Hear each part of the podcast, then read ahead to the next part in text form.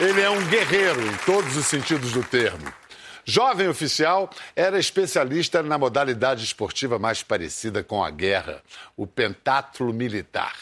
Se o pentátulo olímpico é composto de hipismo, esgrima, natação, tiro esportivo e corrida, o pentátulo militar reúne modalidades diferentes: tiro, natação com obstáculos, corta-mato ou corrida no campo, corrida com obstáculos e lançamento de granadas. Foi entre granadas, saltos e corridas que nasceu a amizade dele com outro oficial esportista, um certo Jair Messias Bolsonaro, vulgo Cavalão. A amizade se estendeu pela vida dos dois até que finalmente foram trabalhar juntos este ano noutra arena, esta civil e, de modo geral, não necessariamente marcada pelo espírito esportivo, a política. Depois de cinco meses de convivência, veio a ruptura e o estremecimento fatal na relação. Ele foi a primeira baixa militar de peso do governo Bolsonaro, mas não a última de um ano que vai chegando ao fim como uma longa sequência de solavancos. Nosso convidado é tido como um homem severo, semblante fechado, de poucas e medidas palavras. Por isso mesmo, quando ele fala, a gente escuta. Vamos escutar o general Carlos Alberto dos Santos Cruz. Alegria receber, receber você. Eu vou alternar o tratamento mais cerimonioso, o senhor e o você. Afinal de contas, é vossa mercê, né? Não, tranquilo, vamos. Você mesmo é melhor. Tá bom, né? O general nasceu em, no, na cidade que é o extremo sul do Brasil, Rio Grande. Eu me lembro que quando estive lá, me lembro daquele mole que Isso. entra mar é, adentro numa vagoneta, né? É é, muito pitoresco, muito bonito. Mas desde cedo a vida já lhe recebeu com, com um tranco. O senhor nasceu em 52. Seu pai sustentava oito filhos com o salário de capitão da polícia. Você chegou a conhecer o seu pai? Não, não eu tinha três meses. Três meses quando ele morreu? É. Como ele morreu? Morreu do coração. Morreu do coração? É, 44, Quantos anos ele tinha? 44 anos. Você está fazendo o seu check-up desde então, né? Desde sempre não sou tão, sou tão cuidadoso assim, não. Então, e, e, sua mãe? Minha mãe faleceu quando eu tinha cinco. Então você ficou órfão de pai e mãe Isso. muito jovem. A família se desestruturou nesse momento. O que, que aconteceu? É, você, tem uma, você pega uma família onde, ah, quando a mãe faleceu, você tinha a mais velha com 17 anos e eu com 5. 17, 18 e eu com 5. Então, nessa faixa de 5 para 18, você tem oito filhos. Claro que o mundo era diferente naquela época. É, e aí, aí dispersou, né? Alguns foram morar com tios, com parentes, etc. Aí foi quando a família se dispersou. Nessa situação de uma infância difícil e presumo de poucos recursos, uma infância de pobreza. Claro. Pode-se dizer assim? É, claro. Pobreza extrema. Não extrema, mas é bastante difícil, né? Por exemplo, teve que começar a trabalhar com quantos anos? Nove anos de idade. Nove anos é. de idade. Fazendo? Ah, também era, era, ajudava leiteiro naquela época, leite era distribuído de carroça, né? E, então, vendia peixe e tal. Você... Vendia peixe? É. Isso é uma boa escola para política. aprender a vender o peixe.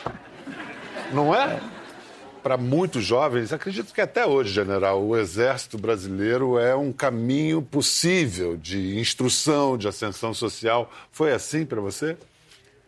É, sem dúvida nenhuma. Quando eu tinha 15 anos, eu morava com uma irmã minha, os outros já tinham casado, já estavam é, com o destino já em outra direção. E essa minha irmã ia casar e eu ia, morei um tempo com meu cunhado e com a minha irmã e tinha que arrumar uma saída de vida para mim. Uma das saídas era a vida militar, seja no Exército, na Marinha, na Força Aérea. Era uma das, das uma das opções. E eu passei no exame do, do Exército Naquela época podia fazer o colegial no Exército e eu fui para Campinas. Para a Escola Preparatória de Cadetes em Campinas. Uma escola fantástica, não só pela beleza da arquitetura, como pelo funcionamento dela. Então, era um momento assim que eu tinha que. Você vai em busca, não é, não é de dinheiro, você vai em busca de, de um lugar que te dê, continue os estudos, que você possa desenvolver uma profissão, etc. Então, fui para o Exército. Você não vai com a ideia de, de vamos dizer assim, de, de uma de uma vocação já definida, né? Você vai por, praticamente por uma necessidade. Bom, poderia se dizer então que se fosse um casamento teria sido um casamento de interesse. Um casamento de interesse, quando você descobre depois que casa que ficou apaixonado. Ah, foi assim? Aí deu certo. Se apaixonou. Quando é. viu, já estava apaixonado. É, já estava apaixonado. Falar em paixão, a paixão do, do, general pelo combate, pelo trabalho de campo, foi recompensada com o comando de uma missão internacional histórica. Entre 2013 e 2015, o general Santos Cruz esteve à frente de 20 mil homens de 50 países diferentes das forças de paz da ONU na República Democrática do Congo. Foi inédito na história das Nações Unidas. As forças de paz que tomavam a iniciativa de ações de combate. É, uma situação como essa no Congo, quando você tem grupos armados que, que, que, que atacam a população civil, que chegam numa aldeia, matam 30, 40 civis, né? Crianças, mulheres, que não tem critério nenhum, o único critério é violência para espalhar o terror. Com requintes de crueldade. É, é com pessoas decapitadas, esquartejadas, é, tudo isso. não vou nem relatar aqui algumas coisas que são é, absolutamente traumáticas para quem não está acostumado. É, você tem que tomar iniciativa. Você não pode, em nome de uma neutralidade ou de, é, de uma imparcialidade, ficar neutro. Né? Você tem que ser imparcial no aspecto político, mas tem que ser ativo no aspecto humanitário, na proteção daquelas pessoas que estão desprotegidas e que estão sofrendo. Isso quer dizer que você se envolveu pessoalmente em combate, no, no trocou tiros? É, isso aí, isso aí é parte do trabalho, né? E tem que. Porque o que, que acontece? Num, num ambiente desses, você, um ambiente onde você tem 20, 30 países diferentes participando, onde as motivações dos países são diferentes, as motivações das pessoas são diferentes, você só tem uma maneira de você liderar, é indo na frente. Né? Você mistura Sri Lanka com, com, com egípcio, com paquistanês, com indiano, com gente da Tanzânia. É uma mistura internacional a, a, linguagem que se, melhor que se tem não é só o inglês ou só o francês, não. A melhor linguagem é ir na frente. É, é o exemplo. É o exemplo, é fazer junto, né? correr o mesmo risco que o soldado. E, e, dessa experiência da África, qual foi a principal lição que, que você aprendeu? A principal lição é que, é que você é, não pode se acostumar com a miséria humana. Você não pode se acostumar com a corrupção, você não pode se acostumar com a desigualdade. Você tem que saber que todo mundo é igual, ninguém vale mais do que ninguém. Né? Mas todos esses itens.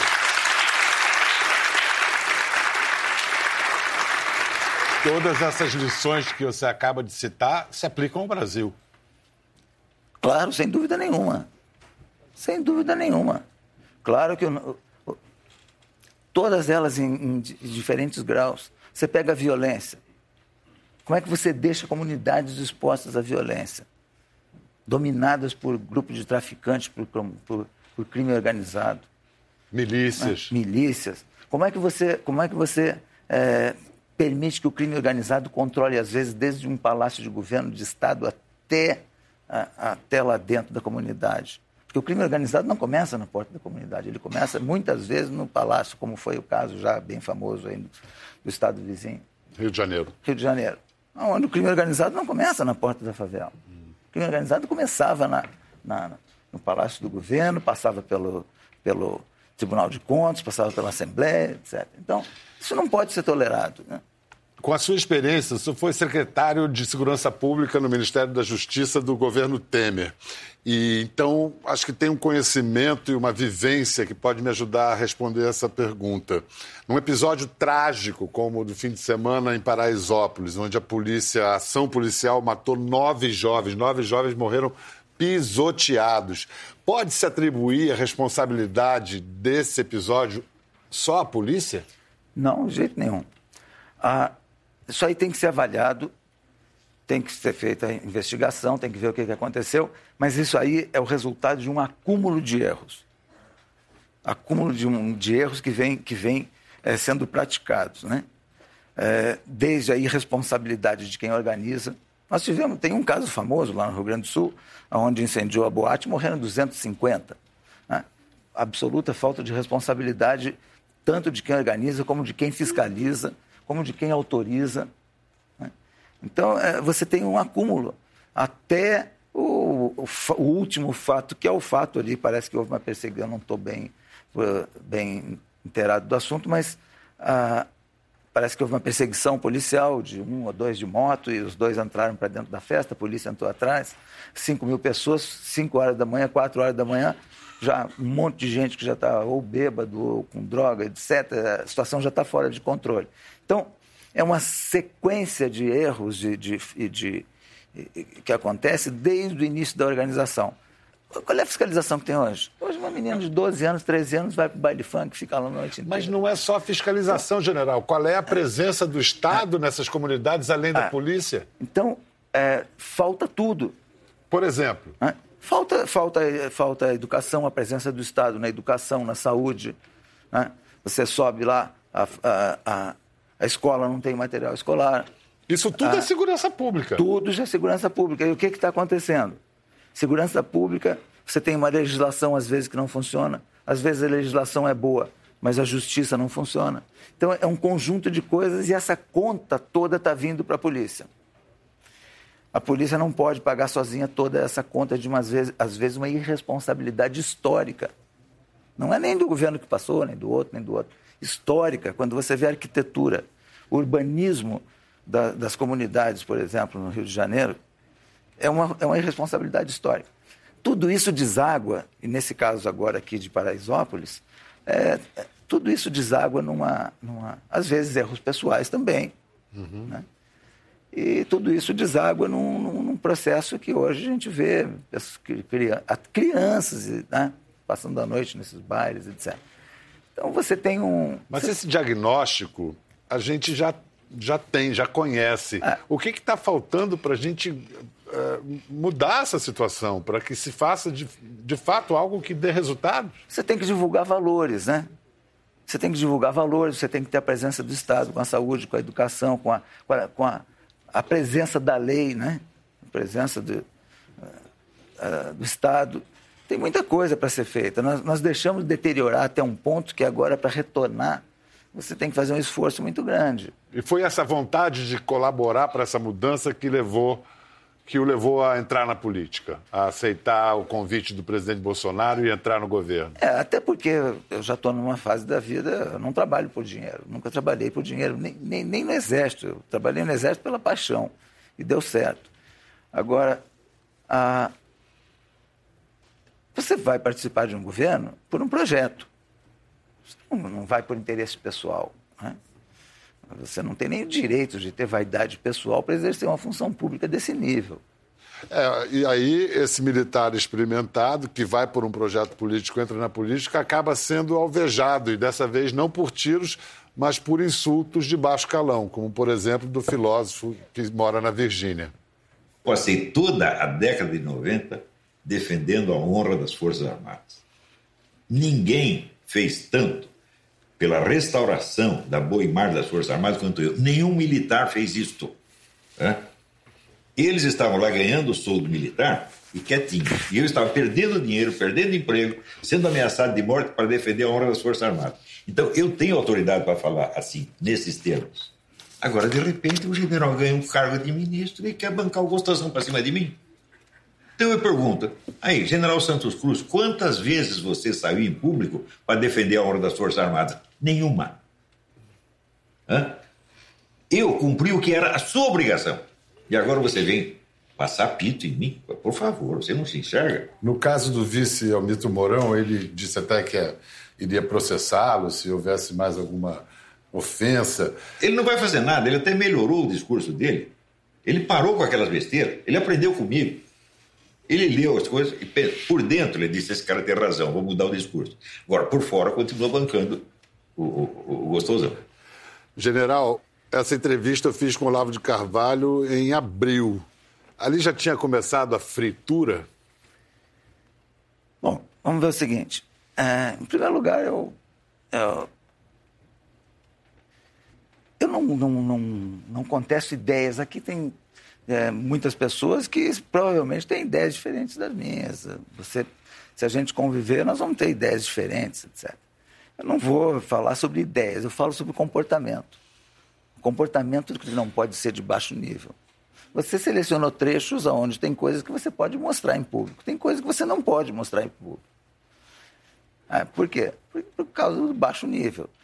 Então, o problema não é de ter ideias diferentes. Não é o sujeito achar que eu administro errado ou que eu ou que eu estou exercendo a minha função da, que não é da melhor maneira na visão dele. Isso aí tudo é normal.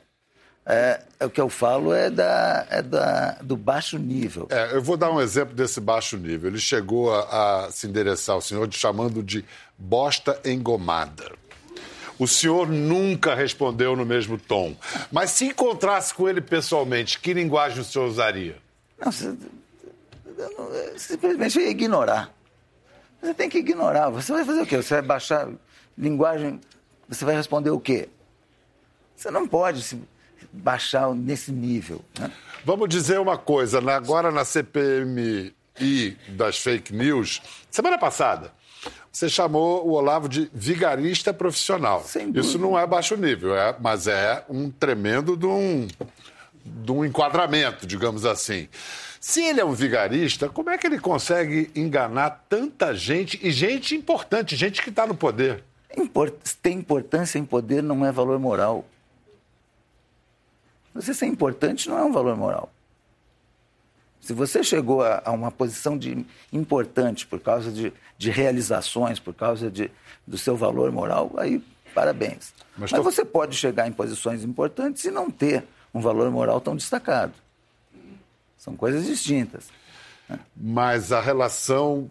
É, é estou falando aqui de gente de poder, estou falando do governo. Governo ao qual o senhor pertencia até bem pouco tempo. É, há um padrão do governo de ter trazido os militares e de estar tá permitindo a humilhação desses militares e levando à defenestração deles.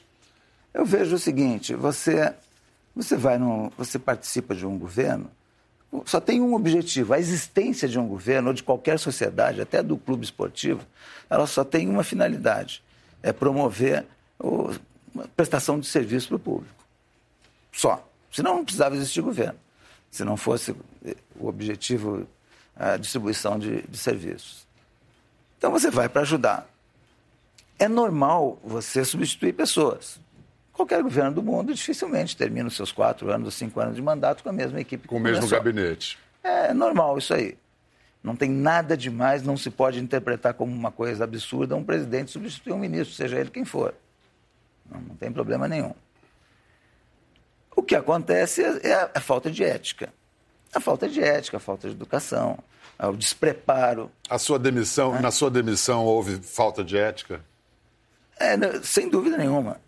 Então, a, a, não, é, não é minha, não, não é, não é para ser eu, é de qualquer um, assim como teve... Como se deu a sua demissão? O presidente chamou você para conversar? É claro, tem, uma, tem que falar alguma coisa, né? Uhum. Então, a, a, o que acontece é isso. Esse negócio de você não precisa fritar ninguém. Fritar o quê? O que é fritar? Fritar é um conceito de baixíssimo nível de, de pessoas despreparadas politicamente. Porque se você tiver. Quem é, muita gente aqui na empresa, por exemplo, que nós estamos aqui, uhum. às vezes demite pessoas, né? né? substitui pessoas. Né? É, e isso aí pode ser feito com respeito. E aquele que sai, sai com consideração, sem problema nenhum. Né? Então, o que acontece é o despreparo, às vezes, é a, é a, a vício político de baixo nível. Você e é, o presidente voltaram a se falar desde não, a demissão? Não, não. Nunca mais. A amizade estremeceu para sempre? Ah, sem dúvida nenhuma, né? Acabou, né? Isso é uma coisa lógica, né? Uma coisa normal. Então, a, a, a, o que você tem que ter é, é a ética nas relações, né? Vamos lá, tentando. Será que dá para ser imparcial, dizer quais, foram, quais são até agora os acertos e os erros desse governo? Ah, dá. Lógico, todo governo tem erros e acertos. Os erros não são absurdos, é, os acertos também são normais. Na parte técnica, por exemplo, existem acertos. Na parte, por exemplo, da infraestrutura, tem um bom ministro que é uma área técnica, uma área que não tem. Esteve aqui, Tarcísio Gomes de é, Freitas. É uma área que não tem muita consideração política. Depois de tomada a decisão, ela ela é uma execução. Uma execução. Isso. Então, ele é, um, ele é um bom técnico. Na, na parte econômica, a gente vê algumas coisas positivas também, mas a área econômica ela sempre tem um tempo mais longo de, de resposta, uhum. mas é uma área competente também. E na parte dos erros? É, na, a, o, grande, o grande erro que eu acho é, o, é, é a manutenção das divisões sociais. Como assim? Conflito. Sim. Né? Extremismo. Isso aí não é bom. Qualquer sociedade, ela tem democrática, ela tem que saber uma coisa. Como se aquela polarização que nós assistimos na campanha é. do ano passado não terminasse nunca. É, o que, que acontece? É, aquele que perdeu, ele tem que saber que perdeu, tem que reconhecer quem ganhou. Então, teve o, o outro lado que perdeu uma eleição, ele tem que admitir que perdeu, se prepara para outra. Né?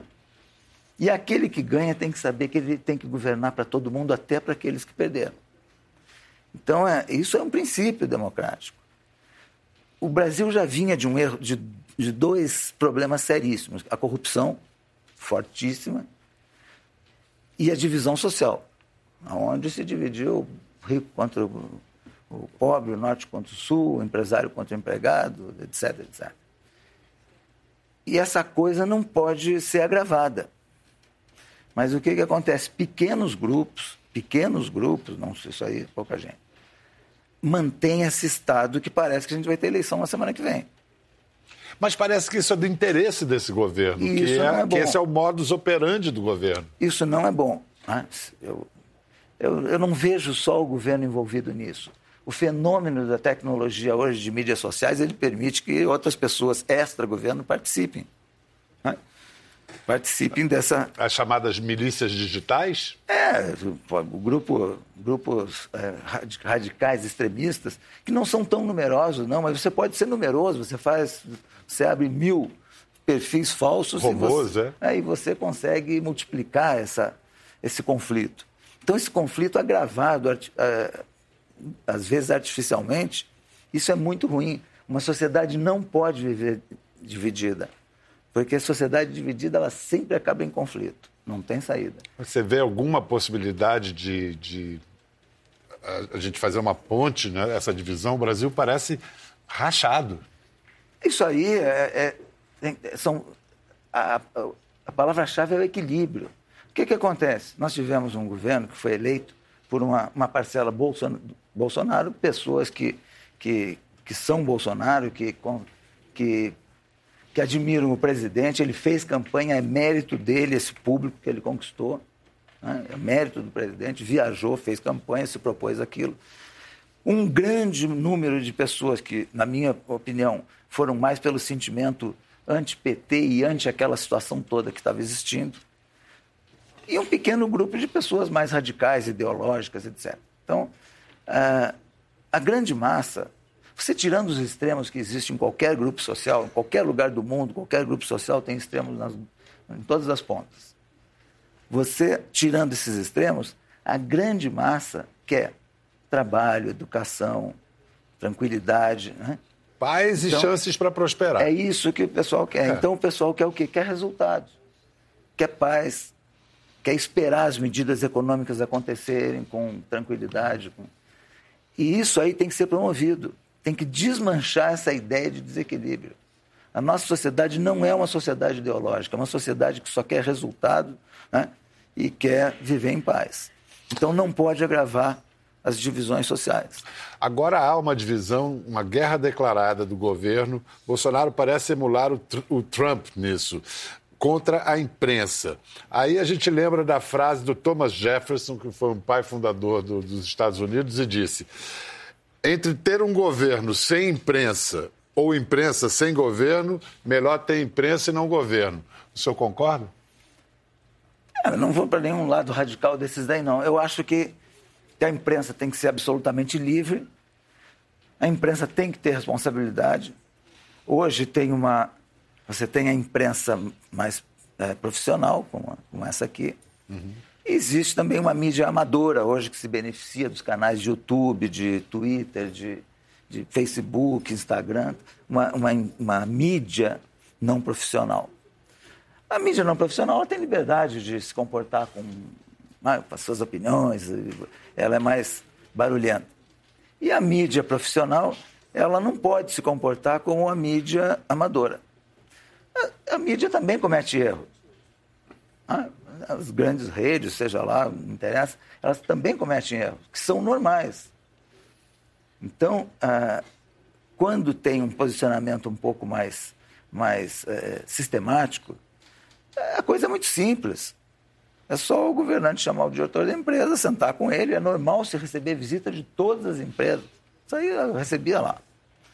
E você conversa abertamente, vem, o que está acontecendo? Por que, que vocês têm esse, esse posicionamento sistemático ou não? Você conversar, você conversa também com a imprensa. Isso aí tudo dá para desmanchar. As não relações tem, entre, entre, Não tem problema nenhum de você desmanchar é, é, relacionamentos que estão que traumatizados. E por que, que isso não está acontecendo? É, mas aí é problema de personalidade das pessoas, eu não vou responder pela personalidade de ninguém. Ah, nesse caso, a personalidade é do presidente Bolsonaro. Né? Não, não só de presidente, não. Às vezes mais pessoas. E, e outra coisa, você tem muita gente no, no paralelo, às vezes fustigando nas mídias sociais. Você conhece bem o presidente. Como é que o senhor explica essa relação leniente dele com os filhos, a ponto de filhos é, controlarem as redes sociais dele? Olha, é, eu, eu, eu nunca falei de, de filhos do presidente, não pretendo falar aqui. Por quê? Porque a relação de pai e filho é uma relação muito especial. Então eu, eu evito, porque para você falar de filho, mesmo que seja filho de presidente, é, você acaba entrando num relacionamento familiar que quem está aqui ou é filho ou é pai de alguém. Né? Ah, sim, com certeza. Então, é, é, você, pai ou mãe de alguém. Então, é muito difícil de você fazer uma análise porque você tem uma relação familiar na coisa. Agora, são três pessoas que são parlamentares em diferentes níveis, que têm liberdade de, dentro da sua, da sua função que exerce, mas que tem também a carga de ser filho do presidente, tem que ter consciência disso. E tem? eu acredito que eles que façam uma avaliação. Eu não vou falar nada porque eles são pessoas tão expostas por serem parlamentares e serem filhos de presidente que todo mundo consegue ter o seu conceito sobre eles. Não, não precisa eu direcionar o conceito aqui. Eu tenho o meu conceito, não vou falar, porque são pessoas que têm uma exposição muito pública, porque são parlamentares e são filhos do presidente. Então, é, eles ficam expostos. E a pessoa tem que ter consciência dessa exposição e até que ponto que ajuda e até que ponto que atrapalha a, o pai, que também é presidente. Mas aí é uma questão de consciência pessoal. Hoje é, tem havido manifestações desde do ministro Paulo Guedes aos filhos sobre com referências ao AI-5, como se o AI-5 fosse algo minimamente plausível. E a cada referência dessas cresce o temor de uma aventura golpista de Bolsonaro. O senhor teme que isso possa acontecer? Não. Eu acho que não tem a mínima possibilidade. Ah, o, caso de AI-5, né, que foi um ato lá, numa época em que você tinha terrorismo, né, grupos armados, terrorismo, a reação foi forte também. Coisas de época. Coisas de época. Guerra Fria. Onde você tem um, um outro tipo de ambiente não existe a mínima condição hoje de se raciocinar com qualquer medida que não seja é, absolutamente democrática, absolutamente aprovada pelos, pelos parlamentares. Na sua experiência no governo, a relação com, com a presidência, é, havia. O, o presidente tem cacoetes autoritários. Na sua relação com ele, o senhor sentiu isso, experimentou isso? Não, não, comigo nunca teve. Comigo nunca. Você tem que respeitar a pessoa porque a pessoa é presidente e você tem que respeitar o outro porque o outro é, é um servidor público, ou seja lá quem for. O respeito ele não interessa. Não, não existe não existe título que você tenha que te dê autoridade para desrespeitar qualquer pessoa. Isso não existe. O senhor se sentiu desrespeitado por alguém? Não. O desrespeito, o desrespeito vem da, por exemplo, Nesse caso aí, por exemplo, do cidadão que você apresentou aqui no, no vídeo, né? É um palavreado que, parabéns aí por ter até coragem de, de repetir, né? Não, é minha obrigação. É, a sua obrigação. Eu não tenho coragem de repetir essas coisas em público. É claro que até na vida privada você às vezes solta né, uma palavrão ou outra. mas não é o normal. E, e de público, então, é são pessoas que têm, lá sei eu, que têm uma esquizofrenia, uma paranoia, né? E que perdem a vergonha em público. Então, é, tem que tomar. O respeito ele é fundamental. Você não pode é, tratar ninguém, ninguém é mais do que ninguém. E aquele que teve sorte na vida de conseguir vencer os obstáculos e assumir uma posição, ele tem, ele, tem, tem uma parte espiritual da coisa que ele chegou lá só por um motivo, para ajudar os outros. Isso aí é o que eu acredito. Né? E, e a outra, você tem uma obrigação moral e legal. Você só chega a presidente, você só chega a general, você só chega a ministro né, nesse mundo. É, quem não percebeu, você não chegou lá para ter a vida facilitada. Você chegou lá para ter uma carga maior de responsabilidade para ajudar os outros. O que parece. Respeitar os outros. O que eu escuto aqui como uma profissão de fé na política. O senhor hoje tem 67 anos, está muito bem de saúde, novo ainda. É, não parece estar inclinado a vestir o pijama e ficar na varanda. O senhor considera a possibilidade de se candidatar a um cargo eletivo? Classe política. Em primeiro lugar, eu saí do governo depois de atender sei, mais de 100, 150 parlamentares, com a crença de que a nossa classe política não é ruim assim, às vezes, como ela é desenhada. Né? Você tem um grupo de 513, por exemplo, no, no, na Câmara, é normal que você tenha pessoas boas, pessoas ruins, como é normal em qualquer família, em qualquer grupo social a grande massa pode ter certeza, é de boa qualidade, está interessado em trabalhar. Tanto que fez uma, aprovou uma reforma da Previdência. Tanto que agora, quando o nosso STF tomou uma decisão que, que não agradou, a, a parece, a maioria da população, o parlamento está tá, tá compensando com, a, com as medidas deles. Na questão da segunda uh, instância. Na, na questão da segunda instância. Então, a, a, eu saí crente, acreditando que, que, é possível fazer política honesta, que é possível fazer política de boa qualidade. Você pensa em se filiar a algum partido político? Eu não pensei nisso ainda. A Aliança pelo Brasil do Bolsonaro seria uma possibilidade? Não. Hum. O PSDB, que o Gustavo Bebiano se filiou, seria uma possibilidade? Sim, é uma possibilidade. Você considera a possibilidade de se candidatar a um cargo eletivo? Sem, sem dúvida. Qual, por exemplo? Eu nunca pensei nisso ainda, não. Legislativo ou executivo? Eu gosto mais de executivo. Executivo. Até pela minha formação. Né? É, ano que vem tem campanhas municipais. É. Não é por aí, né? Não pensei nisso ainda. Não. General, tem gente que acha que o projeto Brasil descarrilou. A gente perdeu o nosso ideal de nação? Não. Estamos passando numa fase um pouquinho perturbada por pouca gente. Pouca gente que causa muita perturbação. Ideologias que de, de extrema, grupos extremistas que perturbam a sociedade, que não são numerosos, mas fazem notícia, é, fazem barulho. Fazem barulho pelos mecanismos hoje de. Eu disparo aqui agora um WhatsApp, em, em meia hora tem 10 mil né, visualizações, etc. Tudo isso daí traz um. um, um às vezes, um, um ambiente ruim, né? Agora, isso aí vai se ajustando. Né? Você vê, agora tem uma, uma CPI de fake news, né? É, que já é uma reação a esse excesso de, de, de esses excessos de, de assassinato de reputações, de ataques de baixo nível contra as pessoas, etc.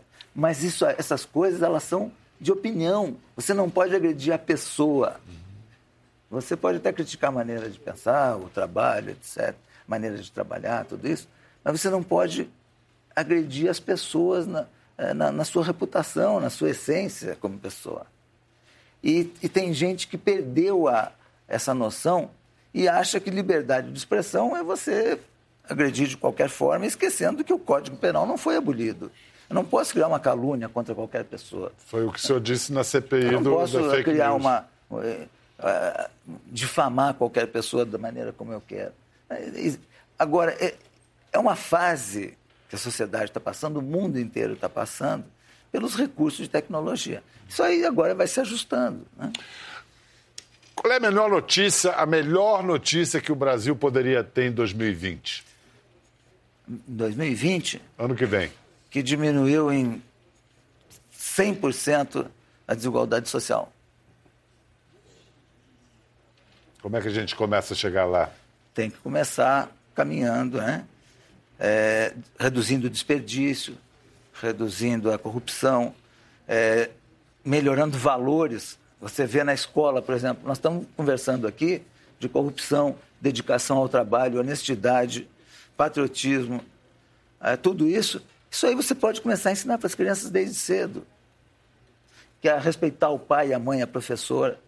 Jamais na minha época você ia desrespeitar um professor, mesmo que o professor fosse, não fosse um bom professor, você não ia desrespeitar. né? Então você tem que recuperar alguns valores que foram muito desgastados, sem, sem excesso, não precisa nenhum, não, é militarização de nada. E aplicar bem o dinheiro público. Você não pode ter um, no mesmo sistema, uma pessoa que ganha mil e outra que ganha cem mil. Estou falando 100 mil de contra-cheque. Não estou falando do, do centroavante do Flamengo, do centroavante do. Estou falando de dinheiro público. né? Não pode haver essa, essa discrepância. A nossa discrepância ela é excessiva, ela é absurda. Ela é legal, mas ela é legal porque ela está distorcida moralmente. Quando eu legalizo a imoralidade, ela se torna legal. General, foi um prazer es- estar com, com você, conhecê-lo pessoalmente. Volte sempre, por favor. Gostou da conversa? No Globoplay você pode acompanhar e também ver as imagens de tudo que rolou. Até lá.